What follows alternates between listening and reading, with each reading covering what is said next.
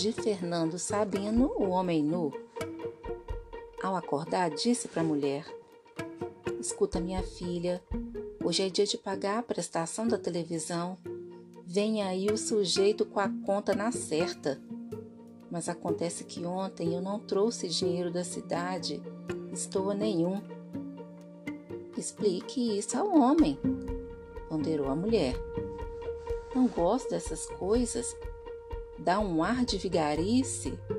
Gosto de cumprir rigorosamente as minhas obrigações.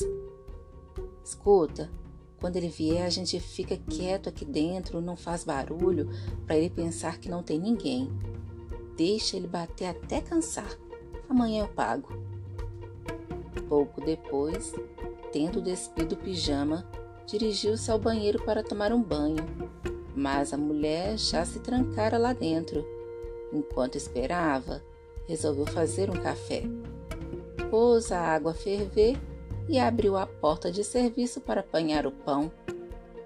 Como estivesse completamente nu, olhou com cautela para um lado e para outro antes de arriscar-se a dar dois passos até o embrulhinho deixado pelo padeiro sobre o mármore do parapeito. Ainda era muito cedo, não poderia aparecer ninguém. Mal seus dedos, porém, tocavam o pão, a porta atrás de si fechou-se com estrondo, impulsionada pelo vento. Aterrorizado, precipitou-se até a campainha e, depois de tocá-la, ficou à espera, olhando ansiosamente ao redor. Ouviu lá dentro o ruído da água do chuveiro interromper-se de súbito, mas ninguém veio abrir.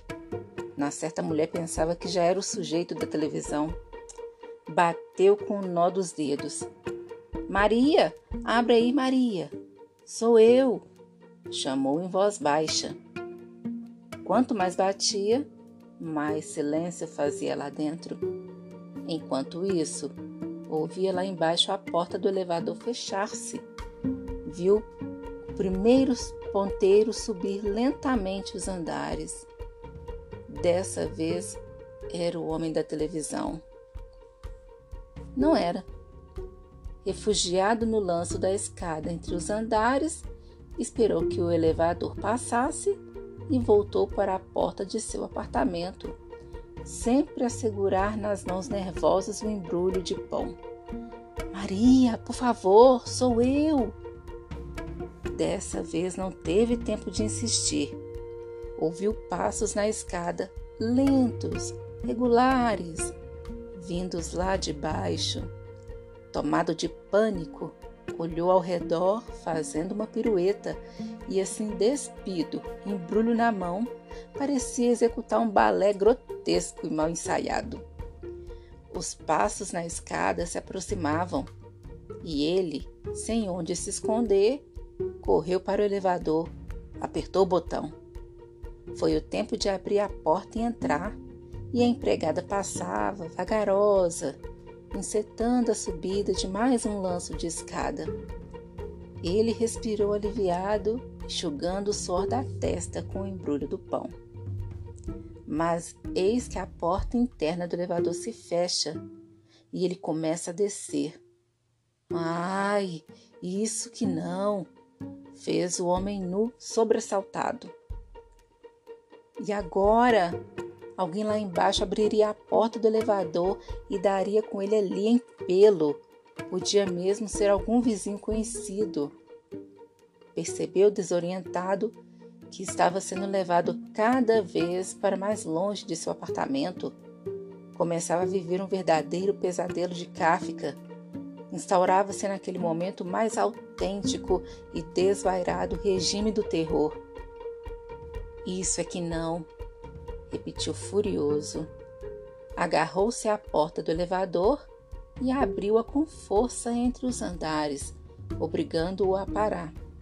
Respirou fundo, fechando os olhos para ter a momentânea ilusão de que sonhava.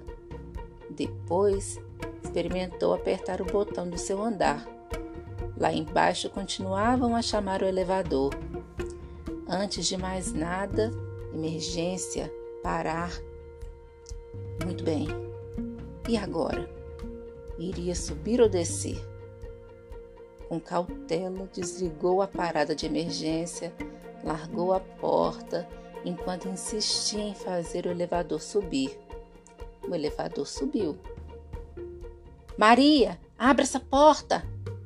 Gritava dessa vez esmurrando a porta, já sem nenhuma cautela. Ouviu que outra porta se abria atrás de si. Voltou-se acuado, apoiando o traseiro no batente e tentando inutilmente cobrir-se com um embrulho de pão. Era a velha do apartamento vizinho. Bom, bom, bom, bom dia, minha senhora, disse ele confuso. Imagine que eu. É, a velha estarrecida atirou os braços para cima e soltou um grito. Vale-me Deus! O padeiro está nu! E correu ao telefone para chamar a rádio patrulha. Tem um homem pelado aqui na porta. Outros vizinhos, ouvindo a gritaria, vieram ver o que se passava. É um tarado! Olha que horror! Não olha, não! Já para dentro, minha filha! Maria a esposa do infeliz, abriu finalmente a porta para ver o que era. Ele entrou como um foguete e vestiu-se precipitadamente, sem nem se lembrar do banho. Poucos minutos depois, restabelecida a calma lá fora, bateram na porta. Deve ser a polícia, disse ele ainda ofegante indo abrir. Não era. Era o cobrador da televisão.